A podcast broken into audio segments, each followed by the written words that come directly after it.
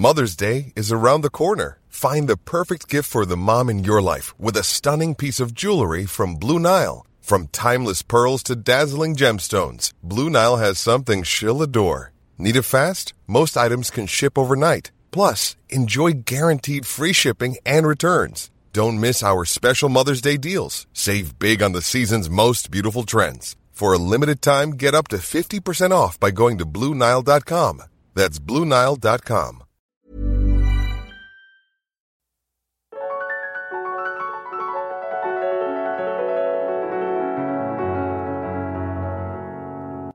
Bienvenue chez Alors c'est pour bientôt, le podcast qui discute du désir de maternité quand ça ne marche pas comme on se l'était imaginé. Ici, on parle PMA, insémination, FIV, attente, médecine douce, alternative, et on en parle pour les couples hétéros et homo, ou encore maman solo. Chaque mercredi, j'interviewe ainsi une personne qui passe ou est passée par là, et ensemble nous créons une communauté bienveillante qui nous aide à libérer la parole autour de ces problématiques. Moi, c'est Anne Fleur, j'habite aux États-Unis et j'ai décidé de créer le podcast auquel j'aurais aimé avoir accès pendant mes essais bébés. Mon invité du jour nous parle depuis la région parisienne de son parcours entre la France et l'Espagne. Fraîchement marié à son amoureux Jean en 2013, les voilà prêts à se lancer. Ils veulent agrandir leur famille dès 2014. Et tout marche comme ils l'espéraient puisque Cécile tombe enceinte quelques mois à peine plus tard. Oui, mais cette grossesse se terminera malheureusement très rapidement. Cécile aimant tout organiser et planifier, elle se donne un peu de temps, un peu de répit avant de retenter et de tomber enceinte, et elle retombera finalement enceinte presque un an plus tard, jour pour jour. Malheureusement, ce bébé souffre d'une multitude de malformations qui ne le rendent pas viable, et Cécile doit subir une interruption médicale de grossesse. Puis elle retombe enceinte, et à nouveau la grossesse se termine rapidement. Après plusieurs examens prescrits par elle-même, Cécile apprend que son taux d'hormone antimullérienne, la fameuse AMH, est terriblement faible pour une jeune femme de 30 ans. Cela signifie qu'elle va avoir besoin d'un don d'ovocytes. Son parcours l'amènera à se tourner vers l'Espagne, le pays de sa maman, et elle deviendra à son tour maman quelques mois plus tard d'un petit Maxime. Une longue histoire qui finit bien et que j'ai hâte de vous faire découvrir. Alors sans plus tarder, voici ma rencontre avec Cécile. Bonjour Cécile et bienvenue sur le podcast. Eh ben bonjour Anne-Fleur. Comment vas-tu? Euh, Bien ma foi. En ce jour de, de, reprise après vacances, euh, ça va. Comme un lundi. Comme un lundi, c'est ça. Bon, très bien. Tu nous parles d'où ce soir? Euh, Je te parle de région parisienne. Ok, super. Euh, et donc alors, euh, pour euh, ceux qui ne te connaissent pas, tu as participé déjà à un podcast, un podcast que j'aime beaucoup qui s'appelle Hors jeu, euh, sur lequel tu as raconté euh, ton parcours. On va pas en parler exactement de la même manière aujourd'hui, mais pour mm -hmm. ceux, celles et ceux qui veulent en savoir un petit peu plus, je mettrai les, le lien dans les notes du podcast. Alors. On est là donc aujourd'hui euh, pour parler euh, de ton parcours, pour libérer la parole euh, sur la PMA et sur les difficultés un peu à devenir parent quand ça se passe pas complètement comme on s'imaginait. quand est-ce que tu as su que tu voulais devenir maman? Comment est-ce que comment est-ce que tout ça t'est venu? Et est-ce que c'est un projet solo ou avec quelqu'un? Et si oui, qui? Bah alors le, le fait de devenir maman, j'ai envie de dire que je me suis jamais vraiment posé la question. Mmh. C'était une, une, évidence que un jour dans ma vie, j'aurais envie euh, d'avoir des enfants. Euh, ouais. Je m'étais toujours dit que je voulais avoir des enfants avant 30 ans. Alors je sais pas pourquoi cette euh, cette idée saugrenue, euh, mais bon, il se trouve que j'ai trouvé euh, l'homme parfait avec qui fonder ma famille. donc on s'est marié en 2013, puis assez vite derrière, on s'est dit que qu'on qu'on agrandirait bien la famille parce que les chats c'est sympa, ouais. mais mais les enfants c'est bien aussi. Ouais, c'est moins poilu. C'est moins poilu. donc voilà, assez rapidement et assez euh, assez simplement, j'ai envie de dire, on, on, on s'est lancé pour euh, pour essayer de, de faire un bébé, euh, ouais, 2014. D'accord, ok. Et alors justement, avant euh, de, de, de rentrer un peu dans, dans, dans, toute ton histoire, est-ce que tu peux juste nous, nous dire un peu, justement, tu dis que tu voulais avoir un enfant avant 30 ans. Quel âge tu as? Qu'est-ce que tu fais dans la vie qu'on puisse un peu se, se représenter? À quoi ressemble ta vie aujourd'hui? Ouais, alors j'ai deux chats déjà. Vous, j'ai déjà spoilé. j'ai j'ai 33 ans. J'habite donc en, en région parisienne avec euh, mon mari Jean. Et puis je suis médecin, je suis pneumologue. Super. Bon, merci beaucoup. Donc du coup, euh, le domaine euh, médical. Euh, même si tu n'es bien sûr pas spécialisé de, de, la fertilité, en tout cas je ne crois pas, euh, tu, non. c'est pas un milieu qui t'effrayait en tout cas. Non, c'est clairement, c'est même plutôt un milieu qui me qui me rassure où je, où je suis ouais. dans mon élément, ouais. Voilà, c'est ça. Ok. Bon, très bien. Alors donc du coup, euh, vous, décidez euh, de tenter euh, les essais bébés. Et alors comment est-ce que ça se passe? Eh ben ça se passe plutôt bien. C'est-à-dire que je je tombe enceinte au bout de au bout de six mois de d'essai. bah ouais, génial, on est content. et puis bon, la, grossesse se, se, termine pas bien puisque je ça termine en, en fausse couche, mmh très rapide. Hein. Ça, ça a dû s'arrêter vers 6-7 semaines d'aménorrhée. donc assez rapide. Mmh et puis par contre la fausse couche qui veut pas s'évacuer, donc du cytotec, euh, qui marche pas la première fois, il faut en reprendre une deuxième fois. Enfin, euh, pénible, euh, mais bon. Et puis ce que tu disais justement, c'est que euh, on t'a dit en gros, on va laisser la nature faire son travail, et finalement, il s'est passé 15 jours et rien ne se passait, c'est ça, avant qu'on te déclenche les médicaments? Ouais, et puis même la première fois que j'ai pris les médicaments, ça a pas marché, donc j'ai dû attendre encore, je sais pas, une dizaine de jours avant de reprendre les médicaments et que là ça marche enfin quoi. Ouais. Donc euh, ouais, c'était un peu long. Ouais, c'était un peu long, mais bon. C'était douloureux, j'imagine, du coup? Bah après, euh, oui, c'était douloureux euh, sur sur le moment de la fausse couche. En attendant que les choses s'évacuent, non, c'était pas douloureux du tout. J'avais aucun symptôme. D'accord. mais mais voilà, juste de savoir que il y avait un un, un embryon mort en soi et que bon bah fallait attendre. c'est un peu un peu particulier, mais on a fait avec. Ouais, non, bien sûr. Bien sûr, bien sûr. Alors donc du coup, euh, alors il y a des gens qui disent, euh, on entend un peu de tout, euh, il faut retenter tout de suite, vous avez de meilleures chances de retomber enceinte, mais peut-être que finalement, comme toi, tu n'avais pas de problème en tout cas de, de identifier de, de, fertilité, tu pouvais aussi te permettre de prendre ton temps. Comment ça s'est passé? Comment est-ce que vous avez géré la suite? Alors moi, je suis quelqu'un qui aime beaucoup tout prévoir à l'avance. Euh, et malheureusement, dans ce domaine-là, c'est difficile. Je m'en suis bien rendu bah compte. et donc, je m'étais surtout dit euh, où est-ce que je serais dans neuf mois, euh, qu'est-ce que j'ai de prévu dans neuf mois, et est-ce que c'est possible de d'être absente dans neuf mois? et en l'occurrence, ah quand Ouais. Donc euh, si j'avais des partiels prévus dans neuf mois, si j'avais, euh, je sais pas, des, des, choses de particulières prévues, ben je me disais, ben on attend un cycle ou deux et puis on s'y remettra après. Euh, donc on s'y est pas remis tout de suite, tout de suite, peut-être, je sais pas, six mois après. Et puis je retombe enceinte. je retombe enceinte au bout de, de, trois mois, quatre mois, quelque chose comme ça. Euh, bah ouais, super. à peu près à la même période, je crois que l'année précédente. Donc, euh, donc c'est bien. On était stressé quand même vu l'issue de de la première grossesse. Euh, mmh donc, on a fait des échographies euh, assez précoces et qui nous ont permis de nous rassurer à huit semaines d'aménorrhée, où on a vu le cœur battre, on était content, voilà.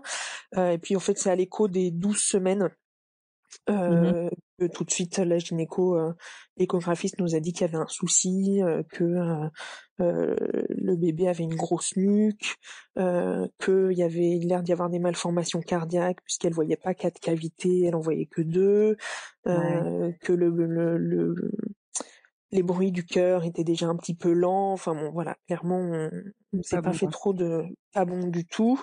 Mmh et après, euh, ma gynéco a été hyper réactive. Elle m'a vu le lendemain. Elle m'a adressé à un centre spécialisé euh, euh, deux jours après. Enfin voilà, j'ai été prise en charge hyper rapidement après.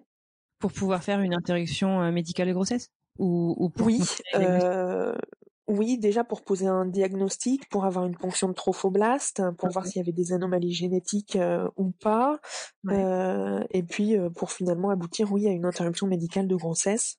D'accord. Euh, puisqu'il n'y avait aucune anomalie génétique euh, euh, décelée à la ponction de trophoblaste, et que dans ces cas-là, bah, il propose une interruption médicale de grossesse plutôt qu'un qu'une aspiration pour pouvoir faire une analyse précise du fœtus.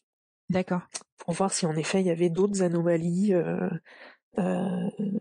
anatomiques mmh et pour pouvoir compléter un petit peu le, le diagnostic, quoi. Bien sûr. Et là, ils ont rien trouvé donc. Ils ont trouvé plein d'anomalies ah, euh, anatomiques, euh, donc cardiaques, pulmonaires, euh, hépatiques, spléniques. Enfin voilà, ah il y avait des, des, mmh anomalies un petit peu partout. mais aucune anomalie génétique. Euh, ce qui est plutôt une bonne chose, hein, comme nous a dit le, le gynéco au, rendez-vous suivi, il nous a dit bon ben voilà, c'est la, la faute à pas de chance. Euh, il y a une probabilité extrêmement faible que ça se reproduise, euh, donc soyez sans crainte, il n'y a pas de raison quoi. Ouais, plutôt rassurant. Plutôt rassurant, plutôt mmh. rassurant. Et toi, t'en pensais quoi en tant que médecin, connaissant un peu, bah voilà, que les, les statistiques, ça veut ça veut pas dire grand chose finalement? Ah bah oui, les statistiques, ça veut plus rien dire. Hein. Comme dit mon mari, euh, les statistiques en ce moment, enfin pendant toute cette période, on était du mauvais côté, donc euh, des statistiques. Donc euh, voilà. Et puis non, moi j'étais plutôt dans mon élément à chaque fois que c'était très médical. Je, je, pouvais me raccrocher un peu à ce à ce côté très très factuel, très cartésien, très scientifique. Je savais où on allait, je comprenais mmh. les choses. voilà, ça me permettait un peu de, de me de me raccrocher à ça où j'avais l'impression de maîtriser mmh euh, cette partie médicale et technique euh, alors que dans le fond on maîtrise rien du tout hein. on, on, avec euh, ce qui nous tombe dessus quoi. Ouais mais ça te permettait d'avoir ouais tes, repères quoi finalement. D'accord. Tout à fait. Et alors donc du coup on procède à, à l'interruption de la grossesse et comment se comment se passe la suite? Est-ce que vous faites une petite pause? J'imagine que je, je, sais pas comment comment ça se passe de votre non. côté. Non, on fait pas de pause. Non, mmh et je retombe enceinte euh, au bout de euh, deux mois, trois mois. Wow. Donc euh, ouais, assez vite derrière. Euh, bah, de nouveau, on est stressé, hein, forcément, vu ce qui s'est passé. et puis, et puis, échographie à huit semaines d'aménorrhée, tout va bien. Et échographie à douze semaines d'aménorrhée, rien ne va plus. Euh, plus d'activité cardiaque, euh, voilà, la, grossesse avait dû se terminer euh, juste après l'échographie des huit semaines. D'accord, ok. Voilà. alors... de toute façon, moi, je, je, pensais pendant cette grossesse, je me disais jamais 203. Ouais. et ben voilà, ça c'est. Ouais, on était de nouveau du mauvais côté des statistiques. Ouais. Et alors, euh, je, je, je, crois me souvenir en fait d'un précédent épisode comme ça qu'on a qu'on a fait où on parlait justement euh, euh, des grossesses qui arrivaient pas à leur terme. Est-ce que justement c'est pas au bout de la troisième euh, euh, grossesse Au bout de trois fausses couches. Ah ouais, au bout de trois fausses couches, on fait un bilan de fausses couches. D'accord. Euh, mais moi j'étais techniquement qu'à deux fausses couches. mais l'avantage c'est que je suis médecin et donc je me suis prescrit moi-même le bilan de fausses couches à répétition. C'est super que tu aies pu, le faire, d'accord. C'est très pratique. Ça consiste en quoi, du coup, ce, bilan? Moi, je me suis fait, je, me suis fait euh, la prise de sang euh, pour voir s'il y avait des anomalies euh, auto-immunes ou s'il y avait des anomalies de, coagulation. Ok. Qui sont, des éléments qui peuvent qui peuvent favoriser les fausses couches. Mmh donc là, il y avait rien du tout, c'était nickel. et puis je me suis fait un bilan hormonal quand même pour voir un petit peu euh, ce que ça disait. Et mmh c'est là qu'on a vu que j'avais un le bilan hormonal euh, standard était nickel, mais j'avais un taux d'AMH, euh, l'hormone antimulérienne, mmh. qui est un, un reflet du, du, stock ovocytaire de la réserve ovarienne qu'on a, qui était extrêmement bas. Euh, voilà, j'avais tout juste 30 ans et j'avais des taux d'une femme ménopausée, quoi. Enfin, euh, la gynéco ah était assez hallucinée, hallucinée à se dire hein, j'ai jamais vu des taux aussi bas. Ah ouais. Et au début, j'avais du mal à me dire que c'était vraiment euh, significativement parlant, puisque je me dis bah je suis tombée trois fois enceinte, euh, c'est que j'ai quand même des ovocytes quoi. Bien sûr. Euh, mais en fait, c'est que j'ai des ovocytes probablement peu en quantité et peu en qualité. Ah, d'accord. Euh, et c'est probablement pour ça que, enfin, c'est comme ça qu'on a reconstruit les choses a posteriori.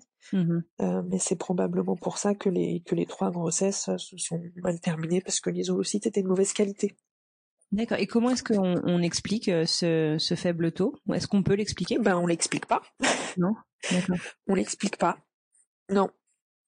Non, non. Après, on se dit euh, les perturbateurs endocriniens euh, qui euh, probablement jouent là-dedans, mais non, il n'y a pas de, il a pas de cause particulière. D'accord. Ok. Bon, ok. Donc du coup, qu'est-ce que qu'est-ce qu'on te propose du coup comme comme suite pour essayer de tomber enceinte? Est-ce qu'on te dit vous pouvez continuer, mais du coup, enfin, tu, tu prends quand même le risque de continuer avec des, des grossesses hyper traumatisantes, ou ou, ou est-ce que tu as d'autres options? Comment ça se passe? Alors, je décide d'aller prendre un avis auprès d'une gynéco spécialisée dans la dans l'infertilité, parce que jusqu'ici c'était ma gynéco classique qui me suivait, qui qui voilà fait peut interpréter le bilan de débrouillage d'infertilité, mais c'est après c'est pas son domaine de compétence, donc je suis allée mmh je suis allée toquer euh, toquer ailleurs. Et où la gynéco qui nous a reçus euh, m'a directement dit ah bah oui vous êtes tout à fait dans les clous et éligible pour une FIV. Ah alors moi finalement je je, je m'y attendais pas du tout. Ouais. je m'attendais à ce qu'elle me dise un petit peu ce que je m'étais construit comme comme image mentale à me dire bah non je suis tombée enceinte donc il n'y a pas de souci même si la MH est basse ça veut rien dire ouais. et elle non elle m'a dit non non la MH basse c'est vraiment très bas il faut il faut faut vous aider en passant par une FIV quoi d'accord ok. Et donc sur la FIV en fait ça aurait été quoi qu'elle proposait? C'était avec un, un diagnostic préimplantatoire pour choisir des non. Non? Non c'était pour aider à la maturation des ovocytes ah et et euh, récupérer des ovocytes de, de meilleure qualité dans ces cas-là. Mmh euh, elle m'a fait faire aussi euh, une biopsie de l'endomètre mmh avec la technique du matrice lab. Je sais pas si si ça te parle ou si. On en a parlé sur le premier épisode, ouais. Ouais, voilà pour voir un petit peu comment était mon, mon, mon utérus et il était en, en l'occurrence un peu hyporéceptif, donc un peu feignant pour pour que les embryons s'accrochent. Donc euh, voilà, il y avait ces deux choses-là qui, euh, qui étaient à cibler pour, euh, pour faire la FIV derrière. Ok, très bien. Alors qu'est-ce que t'en penses toi à ce moment-là? Parce que du coup c'était pas, comme tu dis quoi, c'était pas trop la croyance dans laquelle tu t'étais mise. oui. Comment comment t'as comment t'as reçu ces nouvelles et, et ben, qu'est-ce que t'en as fait finalement de ces, ces informations? Eh ben, j'ai dit ok, allez, on y va. Moi, j'étais prête au cycle suivant. Allez, hop, hop, hop. les piqûres, ça me fait pas peur. Je me les fais toute seule. allez, on y va. Mais bon, ça se passe pas comme ça. Hein. il faut vérifier que tout va bien. Il faut faire la prise en charge à 100%. Il faut que mon mari aussi de son côté vérifie que tout va bien. Enfin bon, voilà, ça prend, ça prend quand même quelques quelques temps avant de, avant de se lancer euh, mmh dans le premier protocole. Euh, qu'on a commencé, je sais pas, six mois après le premier rendez-vous, quelque chose comme ça. Ouais, quand même, ça met du temps. Ok. D'accord. Ouais. Et donc, du côté de ton mari, il y avait aucun souci? Oh, des spermatos pas hyper vaillants. Ouais. Ah mais oui, c'est ça aussi qui a pris du temps. Des spermatos pas hyper vaillants avec une hydrocèle euh, donc un peu une varice euh, testiculaire, euh, et il s'est fait opérer. Ah d'accord. Pour, pour réduire ça, pour améliorer le, la qualité du sperme, donc il faut attendre après quelques quelques jours pour que les nouveaux spermatozoïdes soient produits, etc. Donc c'est pour ça que ça a pris un peu de temps. D'accord, ok. Très bien. Ouais. Bon, bah, c'est bien qu'il ait qu'il l'ait testé, qu'ils aient pu qu'ils aient pu identifier ça aussi alors. Oui, oui, oui, tout à fait. Bon, c'est le, le spermodarame était pire après qu'avant, mais bon, c'est pas. Ah ouais. Ça a pas, pas mais...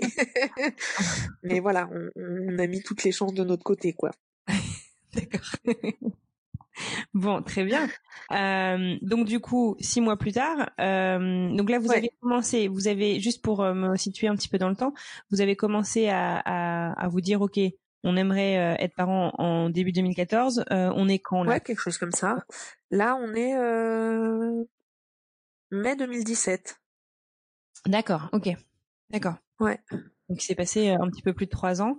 Et donc là, on vous met sur un premier protocole de FIV. Ouais. Ok. Premier protocole de FIV avec des doses de cheval de d'hormones. Ah ouais. Bah parce que peu d'ovocytes à la base, donc il faut il faut essayer de faire cracher à fond les ovaires. Ouais. donc première échographie en début de cycle, il y avait deux ovocytes de chaque côté, ce qui est particulièrement bas, mais bon, fallait s'y attendre avec mon taux d'AMH. Et donc dose de cheval, et il se passe rien. Ah ouais, ça, ça C'est-à-dire qu'il y a, il y a un nouveau site qui grossit. Ah merde avec euh, voilà elle m'a fait encore monter les doses euh, encore plus fortes alors moi je, je, m'attendais après la première injection alors j'ai quelques copines qui sont passées par là qui m'avaient dit «Oh, la première injection prévoit rien derrière au calme euh, tu peux être pas bien derrière etc mmh. alors moi j'avais prévu mon coup.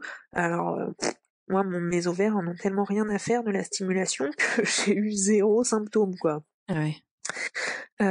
et donc il y a un nouveau site qui grossit péniblement donc la gynéco me fait vite comprendre que s'il y a un seul ovocyte, on va pas aller à la FIV parce qu'ils vont pas me, faire une ponction euh, pour récupérer un malheureux ovocyte. Ouais. Euh, voilà, c'est trop lourd. Ils le font quand il y en a au moins trois à l'échographie. Ok. Donc on change notre fusée d'épaule. On se dit ben on va faire une insémination, hein, ouais. Euh, histoire de pas perdre quand même le cycle. Euh, donc on fait l'insémination euh, avec le protocole un peu modifié de euh, Matrice Lab. et puis c'est négatif. c'est négatif. Je, sais même plus si je fais la prise de sang ou si j'ai mes règles dans la foulée, mais de toute façon je me faisais pas grande, pas de grande illusion. Ouais. donc voilà, première première FIV qui se transforme en insémination et qui marche pas. D'accord. Donc bon, là, on commence à se dire que ça va être peut-être un peu galère cette histoire. Ouais. Euh, enfin bon, on s'en était rendu compte déjà, hein, mais pour moi, dans mon esprit, la FIV, ça marche. Ouais. Ouais, tu mets a priori les chances de ton côté, ouais. Exactement. Et en fait, non. En fait, non. Parfois, ça marche pas. T'as une idée du Est-ce qu'on le sait C'est sûrement super connu. Le le taux, le pourcentage de réussite euh, des d'une première FIV bah, c'est c'est une vingtaine euh, entre 15 et 20% je crois, quelque chose comme ça. Hein. D'accord. Mais voilà, il y a quand même des des couples qui sortent de PMA d'un parcours de PMA sans succès. Ouais. Oui. Et ça, euh, même après premier ou d'autres, hein. et ça, je je, je l'avais pas mentalisé. Ouais, je comprends. Je pense qu'on le, on le, on, l'assimile jamais complètement, je pense. Mais non, bah non, bien sûr, c'est toujours pour les autres, hein, c'est jamais pour nous. Donc du coup, ce premier cycle se passe, donc déception, elle se passe pas complètement euh, comme euh, comme on aurait voulu. Euh, Est-ce que du coup, on te propose d'adapter le protocole pour Alors, elle me propose, oui, de me mettre en pause hormonale pendant trois mois, de prendre de la DHEA. Ah, c'est quoi? C'est une pseudo hormone de jeunesse euh, c'est un truc expérimental, hein, euh, mmh euh, mais il aurait été prouvé que ça améliore les FIV dans les dans les insuffisances ovariennes et de la mélatonine aussi. Ah ouais. ouais. Donc voilà, je fais tout ça consciencieusement. Mmh on doit décaler un peu le, la FIV suivante parce que je, je, je, me fais une rupture des ligaments croisés ah donc je dois me faire opérer, donc euh, voilà, je, je, je, préfère faire ça avant de, de lancer une, une, éventuelle grossesse derrière. Et donc on s'y remet, ouais, un peu plus de six mois après pour un deuxième protocole. Ok. De nouveau avec des, des très fortes doses euh, de stimulation. Euh, je crois pareil, il y avait peut-être quatre ovocytes, quatre ou cinq en début de cycle, et puis là il y a zéro réponse quoi. Zéro de chez zéro, et on arrête le protocole ah euh, en cours de route parce que vraiment il se passe euh, il se passe rien du tout.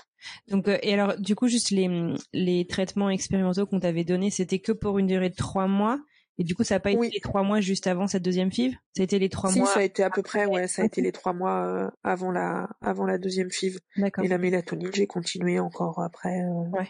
un petit moment. Ouais. D'accord. Ok. Merde. Alors du coup qu'est-ce qu'on te enfin qu'est-ce qu'ils te disent les médecins? Quels sont Ouais, je sais pas, je sais pas comment formuler. Quelles sont les options? Ouais, euh, les options. Bah, elle nous a, elle avait commencé à nous en parler déjà un petit peu avant, mmh en nous disant que globalement, les FIV dans ce contexte d'insuffisance ovarienne précoce, c'est quand même celles qui réussissent le moins, et que si en effet ça réussirait pas, il faudrait se tourner vers d'autres, euh, d'autres moyens pour euh, pour avoir un enfant. Mmh euh, qu'elle nous accompagnerait euh, si besoin. Donc c'est vers euh, soit l'adoption, soit vers un don d'ovocytes. D'accord. Ok. Voilà. Et donc on s'est on s'est revu après tranquillement pour pour refaire le point après ces ces deux échecs de FIV et on, on est parti vers vers un don d'ovocytes. voilà. Ok. Alors les, les, les dons, c'est pareil d'ailleurs, les, les dons d'ovocytes comme les dons de, de sperme, c'est hyper long non, en France? Alors, en France, euh, oui, c'est un peu long. Ouais. Mais finalement, c'est euh, moins long que ce que euh, je m'étais imaginé. Ah ouais? Alors raconte. Euh, ouais. Alors pour prendre un premier rendez-vous à l'hôpital, je sais pas, peut-être deux trois mois. Ouais. Après, il y a plusieurs rendez-vous à l'hôpital avec généticien, gynéco, psychologue.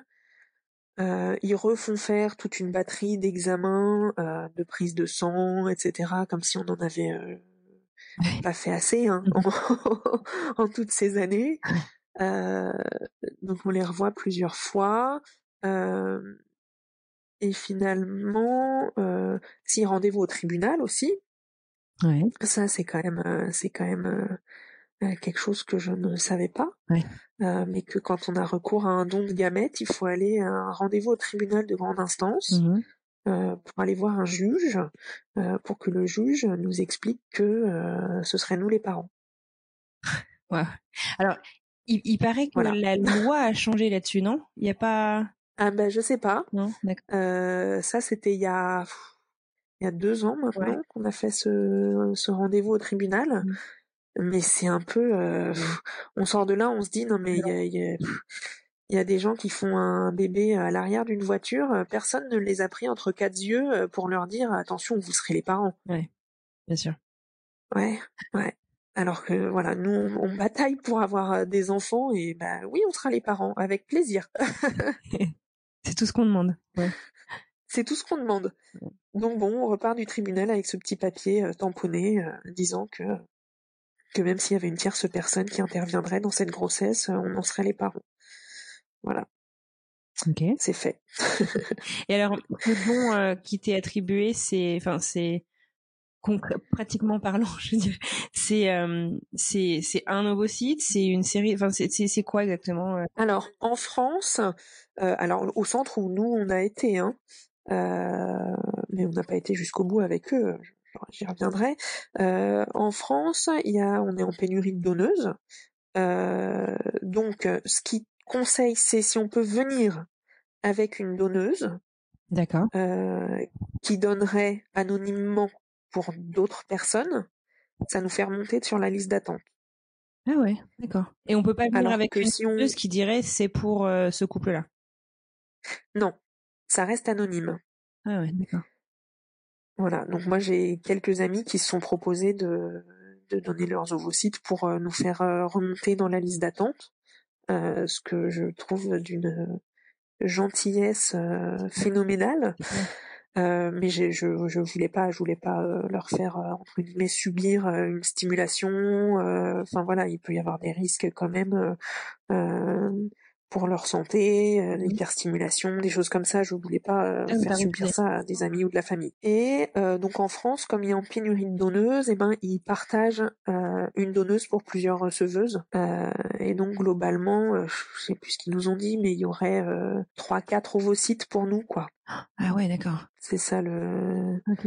c'est ça. Enfin, après ils sont pas très précis, hein, mais euh, mais c'est globalement les informations que j'ai cru euh, que j'ai cru comprendre. Alors, si je peux me permettre une, une parenthèse, comment on l'explique euh, ce, cette pénurie de, de dons? C'est quoi? C'est à cause des lois bioéthiques euh, actuelles ou enfin c'est Bah, c'est à cause de la lourdeur, euh, j'imagine. Enfin oui, bien sûr, l'aspect du don. Il y a peut-être pas beaucoup de femmes qui auraient envie d'aller se faire Ouais. une, une stimulation hormonale, Oui, c'est un gros truc. une ouais. ponction d'ovocytes, c'est un gros truc quoi. Euh, donc le faire par pur altruisme, c'est c'est c'est pas évident, c'est pas comme le don de sperme. Hein. Ouais. Ça va le don de sperme, c'est pas trop contraignant. Un one shot quoi. Alors que le voilà, le don d'ovocytes c'est quand même c'est quand même lourd. Donc euh, je, je comprends qu'il n'y ait pas de femmes qui veulent spontanément comme ça aller donner leurs ovocytes. Euh, donc donc il y en a beaucoup qui qui qui sont qui viennent pour justement euh, faciliter euh, l'accès à euh, des amis ou de la famille. D'accord. Ok. Très bien. Merci pour la clarification. Ok. Mais je t'en prie. Donc du coup, te voilà, toi et Jean, vous sortez du tribunal avec votre petit papier. Euh, et Ouais. alors c'est quoi la suite? Vous retournez au centre? Enfin, Comment ça se passe? Ouais, on a eu plusieurs rendez-vous, mais sachant qu'en en parallèle de la de la prise en charge en France, euh, nous, on nous avait dit deux trois ans de délai d'attente pour un don d'ovocytes en France. Oh Et clairement, c'était c'était c'était pas envisageable quoi. Oh la vache. Enfin, ça fait ça faisait déjà deux ou trois ans qu'on Oui, galérait non. pour avoir un enfant. Je ne me voyais pas, on se voyait pas du tout euh, attendre encore aussi longtemps quoi. Puis là, en plus, c'était euh, Euh, euh, début de ta trentaine. Euh, Enfin, voilà, Ouais. j'imagine que ça t'as aussi la, le poids un peu de l'environnement, quoi. Enfin, t'as beaucoup de couples, j'imagine, qui commencent à avoir euh, des bébés. ah bah ça, C'est une n'en parlons pas. Enfin, dans tous les cas. Le fameux alors c'est pour bientôt. Ouais, ça, exactement. Exactement. Ouais, ouais, donc, euh, en donc euh, parlé, enfin, voilà, ça me paraissait insurmontable euh, d'a- d'attendre, euh, ça me paraissait vraiment insurmontable d'attendre encore deux ans, deux, trois ans. Ouais. Et alors, du coup, quelles étaient vos autres options? Il y avait l'adoption ou il y avait quoi? Il y avait euh, partir à l'étranger? Il y avait l'étranger. Le don d'ovocytes à l'étranger, qui est beaucoup plus rapide. Euh, donc nous, on s'est, euh, on s'est rapproché d'un, d'un centre euh, à Barcelone, en Espagne, de façon assez naturelle, puisque ma, ma mère est, de, est née à Barcelone et a toute sa famille là-bas. Moi, j'y ai une attache particulière à Barcelone, donc c'était logique que si on devait faire un don d'ovocytes à l'étranger, ce serait là-bas. Ouais. On prend rendez-vous euh, à la clinique là-bas, des rendez-vous assez rapides euh, avec un médecin français. Génial. Euh, Il y a tellement de, ouais, tellement de, de, de recrutements internationaux euh, dans ces dans ces cliniques-là que euh, à la à l'accueil il y a un guichet où ils parlent euh, allemand, euh, anglais, français, italien. Ouais, donc le problème n'est pas Et je crois qu'il y a des médecins de, ouais, le- il y a des médecins de toutes les nationalités. euh,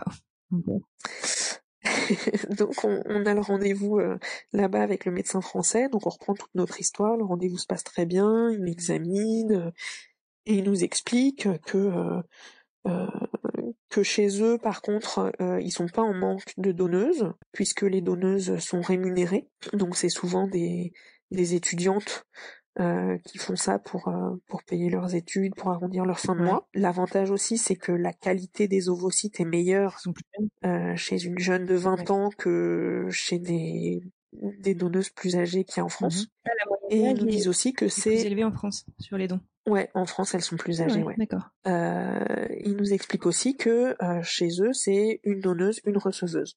Ah ouais, d'accord. Donc on aurait euh, tous les ovocytes de la donneuse qui nous seraient attribués. Et ce qui euh, garantissent aussi, entre guillemets, euh, c'est qu'ils n'implantent que des embryons euh, au stade de blastocyste. À J5, Mhm. donc qui sont ceux qui, qui ont plus de probabilité de, de s'implanter, Mhm. et qu'ils garantissent euh, deux J5. Et ils te le garantissent? Comment qu'ils peuvent te le garantir? Alors, ils te les garantissent, mais sans te les garantissent, mais ils disent que globalement, s'ils n'arrivent pas à obtenir deux J5, euh, ils te font une ristourne sur euh, une FIV euh, suivante. C'est quand même vachement commercial tout ça. Ah, mais c'est vachement commercial. Il faut, il faut se, se détacher un peu Ouais, de ce, de ce côté-là. C'est assez particulier parce que c'est sûr que les FIV à l'étranger, il y a un rapport à l'argent. Euh, donc c'est assez particulier. Euh, au début, ça nous gênait un peu. Et puis notre gynéco nous a dit, mais vous savez, euh, euh, ça va vous coûter euh, moins cher que euh, le coût d'un enfant sur une année. Waouh, ouais. Ah bah ouais, mais c'est tout Ouais. con. Mais c'est tellement Ouais. vrai. Non, c'est clair. C'est bah voilà, c'est comme si euh, vous aviez eu un enfant un an plus tôt. Et, et justement, en parlant du de coûts, alors ça, c'était quoi le, les coûts t'as- Ça ressemble à quoi le Ça ressemble à quoi euh, je, je crois qu'on a payé euh, 8000 euros pour le don d'ovocytes. Mhm. Après, euh, ils proposent en plus une analyse génétique poussée euh, de la donneuse et euh, de gens pour être sûr qu'il n'y ait aucune anomalie euh, génétique qui soit transmise. Ah, super. Ok. Euh, donc ça, on l'a payé en plus et c'était 1500 euros. Euh, et après, bah, il y a l'avion. Ouais, la euh, logistique. voilà. Moi, sur place, euh, j'étais logée sans souci, donc euh, mais euh, il y a eu le, il y a eu les trajets. Et alors, ce qui est aussi incroyable et qu'on ne savait pas avant, c'est que la Sécu en France, elle paye une partie de tout ça. Sérieux? Mais Il oui. qu'ils se disent, ok, Mais oui. on Mais je le mais dis haut et fort pour toutes les, je le dis haut et fort pour toutes les personnes qui pourraient nous écouter et être intéressées. Il faut faire un dossier auprès de, de, alors je sais plus comment ça s'appelle précisément, c'est euh, le, les remboursements de frais euh, de santé effectués à l'étranger. Ouais. Et donc j'ai monté un dossier, il y avait euh, une lettre de motivation de ma part, un courrier de ma gynéco, les résultats de mes examens, etc. Et la Sécu en France m'a remboursé 1500 euros. C'est génial. Ah ouais, c'est c'est carrément bon à savoir ça. Et moi je m'étais dit qu'ils allaient me refuser Ouais. en me répondant, bah vous êtes jeune, vous avez le temps d'attendre un endovocyte en Mhm. France. Et ben non, ils ont accepté. Bah, écoute, c'est génial. Donc la bonne surprise, euh, pas voilà. trop euh, à ce que ça marche. Exactement. Alors, il faut pas être pressé pour se faire euh, payer, hein, mais euh, mais voilà, ils m'ont au final remboursé, je sais plus, 1542 euros ou quelque chose comme ça, euh, plus le billet d'avion. Ah ouais? Et Ouais, alors ouais. justement, tu dis le billet d'avion. Y allé combien de fois? Raconte un petit peu comment ça s'est passé du coup ce ce ce Alors, don. Premier rendez-vous, euh, premier rendez-vous à Barcelone en, en février 2018, Ok. où de toute façon c'était la 90 ans de ma grand-mère là-bas, donc euh, on en a profité pour se faire une semaine de vacances là-bas. Super. voilà. Et euh, et après on y a été une fois chacun. Ah ouais, une fois chacun. Alors, est-ce que tu peux nous raconter un peu comment ça s'est passé? Alors, euh, à Barcelone, à la clinique, ils disent qu'il y a un délai d'attente de euh, trois mois en moyenne Ok. pour avoir une donneuse. Nous, on a attendu trois mois, voire quatre, euh, avant d'avoir le fameux mail qui nous dit euh, nous avons une donneuse pour vous. Et alors, l'attente est Euh. due à quoi? C'est parce que donc il y a la compatibilité du groupe sanguin, j'imagine? Ouais. oui. Euh, Il y a le groupe sanguin, il y a l'analyse génétique Ouais. euh, plus poussée. Euh, et puis après, c'est le temps, j'imagine, de trouver une donneuse qui me ressemble. Ouais, ça. Donc, ils cherchent aussi euh, les caractéristiques physiques. euh. Oui, oui, oui. Ils nous prennent en photo quand on y va Ah ouais. Et on remplit un petit questionnaire. euh, euh, la couleur de mes cheveux, euh, est-ce que j'ai les cheveux lisses, ondulés, la couleur de mes yeux, mon poids, ma taille. Euh, voilà, ils essayent de, j'imagine, de se, de se rapprocher au maximum euh, de nos caractéristiques morphologiques. D'accord. Ok. Et donc au bout de euh, 3-4 mois, donc l'été euh, 2018, donc on a le mail disant que euh, on avait, il y avait une donneuse pour nous, euh, et il m'envoie en pièce jointe le protocole médical que je dois suivre, euh, et puis une date euh, pour y aller début septembre. Donc Jean devait y aller une première fois pour faire le fameux recueil, Ouais. pour donner de son côté, et moi j'y retournais cinq jours après pour le transfert. D'accord. Donc voilà, ce qu'on a dû payer aussi en plus, c'était les les médicaments, les hormones pour la pour la donneuse. Ok. Ça, ils proposent soit d'apporter des médicaments de France, si on a un gynéco qui veut bien nous les prescrire. Ok. Donc on les achète, euh, on les achète pour nous et puis on les apporte. Mhm. Euh, moi, j'ai préféré pas faire ça euh, parce que j'aurais pu me prescrire moi-même les médicaments. Ouais.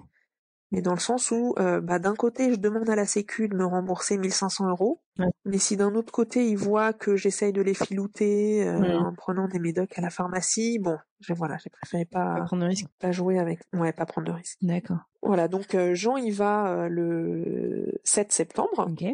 2018, euh, il fait sa petite affaire, il rentre le soir même, Mhm. euh, voilà, il reste 24 heures sur place, euh, et puis jusqu'ici, on n'a pas pas d'infos plus que ça. C'est le lendemain qu'on nous appelle euh, pour nous dire combien il y a eu d'ovocytes, combien il y a eu d'ovocytes fécondés, etc. Ok. Donc euh, il nous appelle le lendemain, donc on sait qu'il y a eu 17 ovocytes. Oh, Waouh. Ok. Ah bah ouais, hein. Euh, c'est c'est c'est c'est le, le gros avantage d'aller à l'étranger, hein, c'est que c'est c'est que c'est de la qualité euh, dingue. Ouais. Donc 17 ovocytes, 12 qui ont pu être euh, fécondés. Mhm. et neuf qui sont euh, qui tiennent le coup à J1. Et ils nous disent ben on, vous rappelle euh, dans trois jours euh, pour valider que vous veniez bien à- pour le transfert. Et donc voilà. donc moi je, je pars avec mon petit baluchon euh, le 11 au soir. Euh, mes parents qui étaient en vacances là-bas viennent me chercher à l'aéroport. nickel. Et puis j'y vais le 12 au matin. Et là, bon, je sais qu'ils m'ont fait venir, donc c'est qu'il y en a au moins un qui a tenu le coup à J5. Ouais. Mais je sais pas sur les neuf combien il y en a. Mhm. Et donc c'est quand même un peu stressant. Ouais, ouais, j'imagine. Donc tu ouais, y arrives un peu en Euh. aveugle, quoi. On te dit, on te dit rien euh, avant que. Ouais, Ok. on me dit venez, Donc je sais qu'il y en a au moins un, mais voilà, je sais pas s'il y en a plus. Quand j'arrive, on me rappelle au comptoir, on me dit venez, il faut venir payer pour la congélation d'embryons surnuméraires. Ah, aussi. Ah, cool. Ouais. C'est qu'il y a au moins un embryon surnuméraire. Donc déjà, voilà, je suis contente. cool, ouais. Ouais. Et, et donc après, on fait le, le, le transfert euh, du bel embryon euh, au stade à J5. Alors pareil, hein, tu es dans une clinique où tu payes plein pot, donc euh, mmh. tu es dans un petit bloc, tout le monde est très gentil avec toi, euh, tu as un petit écran où tu vois euh, la petite boîte de pétri avec la pipette euh, que le biologiste est en train de prélever dans la pièce d'à côté. Euh, on te montre une photo, ouais. on te montre une photo de ton petit embryon blastocyste qu'on t'a transféré. Enfin voilà, c'est. Et justement, on t'en met C'est plutôt, c'est, on m'en met qu'un. Ouais, on t'a proposé d'en mettre. Euh, vu mes, vu mes antécédents, ils m'ont dit, et puis que j'étais jeune, ils m'ont dit, on en met un. D'accord. Okay. Euh, et puis voilà, moi je, je m'étais dit, de toute façon, je suis leurs recommandations. Euh, euh, voilà. Euh, donc on m'en met un. On me dit qu'il y en a un qui est congelé. Mmh et qu'il y en a euh, trois autres qui sont pas encore tout à fait prêts à être congelés, qui vont essayer de pousser 24 heures de plus pour voir s'ils peuvent être congelés. Ok. Waouh, une belle récolte quand même. Et au final, sur euh, ouais, plutôt des bonnes nouvelles. Au final, il y en aura eu deux de congelés. D'accord. Et puis euh, voilà, moi je, je j'ai posé quelques questions pendant le, le, transfert, je leur ai demandé et le, le, le taux de réussite après un premier transfert comme ça, alors ils me disent c'est 70%. Ah waouh, ah oui. Ouais, on a changé de catégorie là. Mmh, ouais, mais je leur dis 70% de quoi? De tests de grossesse positif ou de bébé Ah ouais, bonne question. Ouais. Parce que c'est pas la même chose. Eh ben ouais. Donc c'est 70% de tests de grossesse positifs et 50% de bébés à l'arrivée. Ah oui, bon, on est quand même. Ce qui est quand même belle. énorme. Ouais. Ouais. Ça reste, je pense, un peu terrible. Ce qui est quand même énorme. Euh, ouais. Ouais, une chance sur deux. Ouais. Une chance sur deux d'avoir euh, d'avoir du succès à l'arrivée. Ok. Bon alors donc du coup, le transfert se fait. Te, tu rentres en France. T'attends 15 jours. Ouais. J'attends. Ouais, ouais. j'attends. Ok. Et puis là, à interpréter, euh, bah, comme tout, hein, le moindre micro-symptôme. Bien sûr. Ça tiraille un peu. Est-ce que c'est que ça s'accroche? Est-ce que c'est que je vais faire une fausse couche? Est-ce que, enfin voilà. D'accord. Donc on gamberge pas mal pendant ces pendant ces dix jours là. Et puis la prise de sang euh, tombait le jour de notre anniversaire de mariage. Oh le symbole le symbole. Pas je me dis, ça peut que être positif. Bien sûr. Ça peut que être positif. Et ouais, c'était positif. Ah, c'est génial. Et donc, euh, ouais, c'est génial. J'allais dire champagne, mais non, champomis. tu peux le mettre au frais et le déboucher euh, plus tard. Et alors, voilà. comment ça se passe alors? Donc, génial, félicitations super Bah ouais, on est content. Euh, on met un mail euh, à la clinique pour euh, dire les résultats. Ils nous disent bah il faut faire une échographie genre dans une semaine ou enfin hyper Ah ouais. précoce. Ils demandent de faire une échographie. Ouais. Euh, bien sûr, prise de sang toutes les 48 heures pour vérifier que ça que le taux monte bien. Euh, euh, donc voilà, donc moi je reprends contact avec ma gynéco qui me trouve de la place pour me faire une petite échographie euh, précoce où on ne voit pas grand chose, hein, mais il y a un sac embryonnaire, on est content. euh. et puis après, euh, bah, je- je- j'ai eu des échographies, euh, ouais, toutes les semaines quasiment. Ouais. Ah ouais, pendant, pendant toute la grossesse. Ouais, toutes les semaines ou deux semaines. Non, au début. Ouais, le premier trimestre. euh, Au début. mhm. Ouais. Parce que vraiment, je, je, vu les antécédents, euh, je, j'avais, enfin voilà, j'avais vraiment besoin de savoir euh, euh, comment les choses se passaient. Euh, j'avais sympathisé avec un, un gynéco de l'hôpital où je bosse, Mhm. euh, qui m'avait fait le, qui m'avait suivi pendant le, parce que bien sûr la préparation moi de l'endomètre, euh, c'était pendant le mois d'août. Ma gynéco était pas là. Mhm. Et donc euh, j'étais allée dans le service de gynéco de mon hôpital euh, pour essayer de trouver un gynéco sympa qui voudrait bien me faire quelques échographies. Et donc euh, voilà. donc il y a bien il y a un gynéco sympa qui m'a fait des échographies et qui m'a et qui m'a suivi et donc qui m'a fait quelques échographies aussi après D'accord. Pour vérifier que tout se passait bien. Ok, super. Bon, et alors donc du coup la grossesse se passe bien? La grossesse se passe euh, ouais, la grossesse se passe bien. euh, des nausées et de la fatigue au premier trimestre. Que t'accueilles. mais bon, c'est le prix à payer, donc que j'accueille avec plaisir. Ah bah oui, parce que bien sûr, après, ah, mais j'ai un peu moins de nausées aujourd'hui. Alors, est-ce que ça voudrait pas dire que je fais une fausse couche? Ah ouais, c'est clair. Ouais. Ah bah ouais, on interprète absolument tout. Hein. Moi, j'ai pas eu une seule nausée de ma grossesse. Donc, j'ai pas eu cette. Ah, le bonheur. mais ouais. Le bonheur. Mm, mm. Ouais. Moi, j'avais des nausées et pour lutter contre les nausées, je prenais un, un médicament euh, qui n'a pas encore l'autorisation de mise sur le marché en France, ah mais qui est un somnifère. Ah oui. Euh, ouais, je me prenais mon petit somnifère matin et soir. Oh, bah, je faisais des siestes dans mon bureau. Hein. J'imagine. ouais. D'accord. Et ça combiné avec la fatigue du, du premier trimestre où t'as juste. Ouais, ah ouais, j'ai ah, bah, avant à 8 heures, j'étais au lit tous les soirs. J'imagine. Et encore, c'est déjà c'est presque 8 heures. ouais, ouais, En ayant fait une heure de sieste euh, sur dans mon bureau. Enfin. D'accord. Mais bon, ça se fait, ça se fait. une fois que tu sens un bébé bouger aussi, l'anxiété euh, se, ça, Ouais, l'anxiété, elle, euh, ça, ça, ça, s'améliore, mais non, mais j'ai été anxieuse toute ma grossesse, hein, euh, parce que dès que le bébé bouge un tout petit peu moins, eh ben, ah bah, ah bah, il bouge plus. Ouais. Enfin, voilà, mais non, non, mais mmh.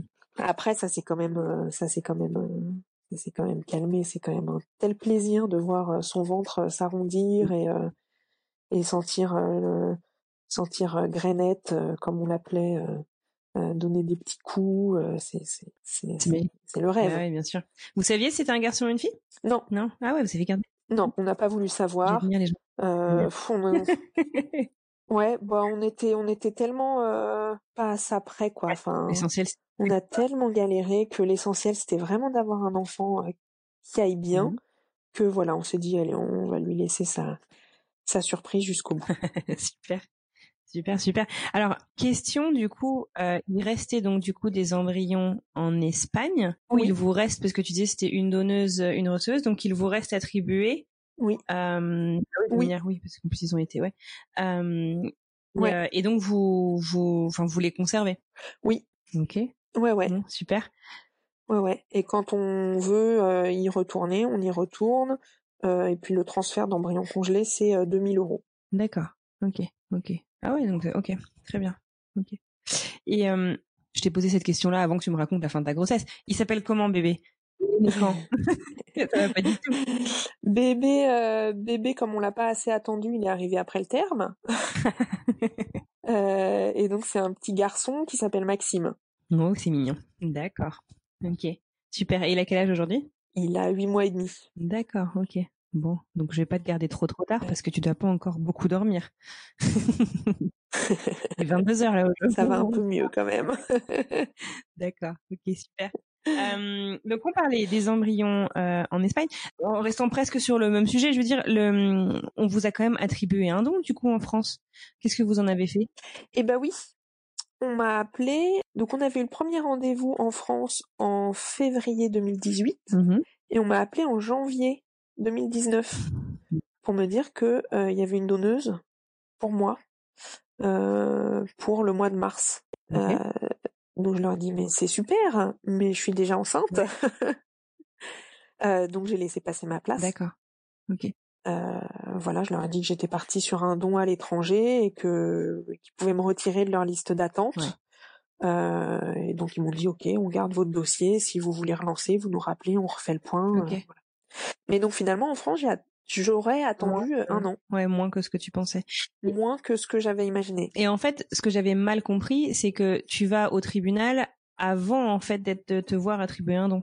Ah ouais, d'accord, c'est ça que j'avais mal. Ah bah oui, ils peuvent pas, ils peuvent pas te mettre sur le, la liste d'attente tant que t'as pas le papier du tribunal. Ok. Ah ouais, d'accord. Donc c'est vraiment partie du protocole, quoi. Ok. Ah ouais. Eh ben écoute, euh, en tout cas, vous avez l'air heureux. T'as l'air épanoui. Je suis super contente. Oh très. Tout à fait. C'est génial. Que vous réserve euh, la suite euh, du coup aujourd'hui? J'imagine que bébé numéro 2 c'est pas pour tout de suite. Vous atterrissez.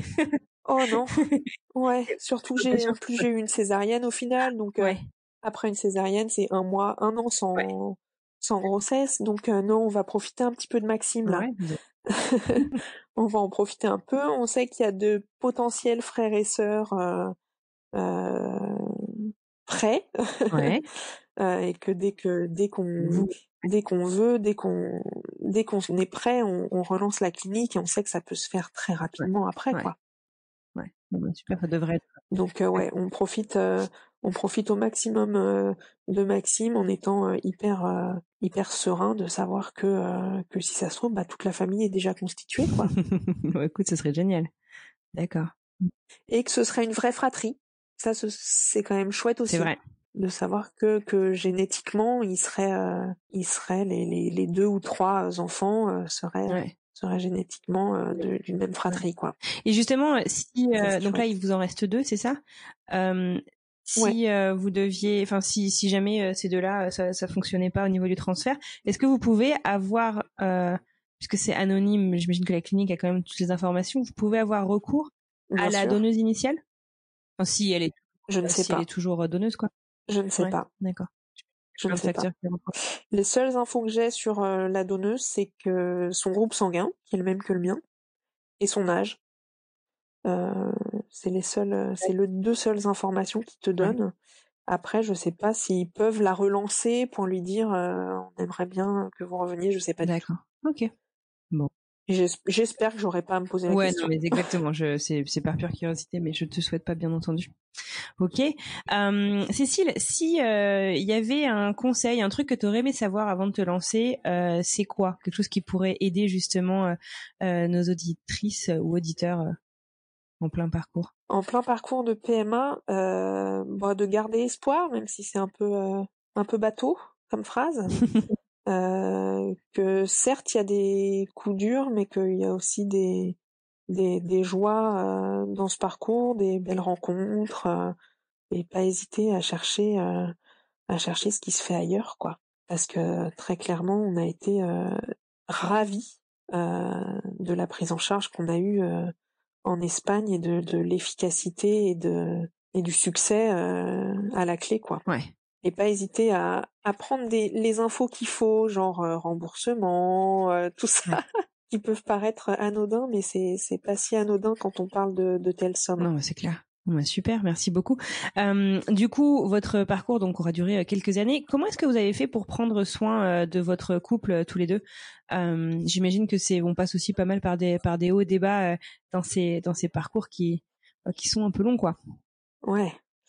Bah c'est compliqué parce que, enfin moi en tout cas, j'avais vraiment la tête dans le guidon. Euh, euh, quand je disais que je suis quelqu'un qui aime euh, prévoir tout, là je me sentais un peu dépossédée de, de mon mode de fonctionnement. et oui, c'est difficile de, de, prendre du recul pour pour se poser. après, ce qui est pas si mal, c'est les repos forcés. Ah ouais ou voilà quand bah quand la gynéco te dit bah là pendant trois mois vous allez être sous traitement hormonal pour mettre vos ovaires au repos et eh ben il y a plus aucune pression. Parce que dans ces moments-là bah tu sais que de toute façon il peut rien se mmh passer. Donc on n'a pas à essayer de faire un bébé sous la couette absolument coûte que coûte on n'a pas de deadline à suivre etc donc là on relâche un peu la pression et j'ai envie de dire que c'est dans ces moments-là finalement qu'on on a pris un, peu plus de temps pour nous. Ouais. Et pour nous vider la tête. Ouais. Bon, bah, très bien. Super. Écoute, euh, merci beaucoup, Cécile, euh, d'avoir pris le temps euh, de me raconter ton parcours. Qu'est-ce qu'on peut vous souhaiter pour la suite à toi, Jean et Maxime? Eh ben, du bonheur. Très bien. Bah, écoute, c'est tout ce que je te souhaite. Super. Une excellente continuation et je te dis encore un immense merci. Merci à toi. Je t'en prie. À bientôt. Et voilà, c'est la fin de ce nouvel épisode de Alors c'est pour bientôt le podcast. J'espère qu'il vous a plu. Retrouvez un nouvel épisode tous les mercredis sur toutes les plateformes de podcast. En attendant, si vous souhaitez plus d'informations sur le podcast et mes invités, direction le compte Instagram alors c'est pour bientôt podcast ou sur le site internet alors c'est pour bientôt podcast.com. Si cet épisode vous a plu, rendez-vous sur Apple Podcast pour me le dire avec plein d'étoiles et un commentaire. C'est le meilleur moyen de m'aider et de permettre au podcast de trouver d'autres auditeurs que le podcast pourrait intéresser. Si vous souhaitez témoigner, n'hésitez pas à m'écrire directement sur Instagram. En attendant, je vous souhaite une très belle semaine et je vous dis à mercredi.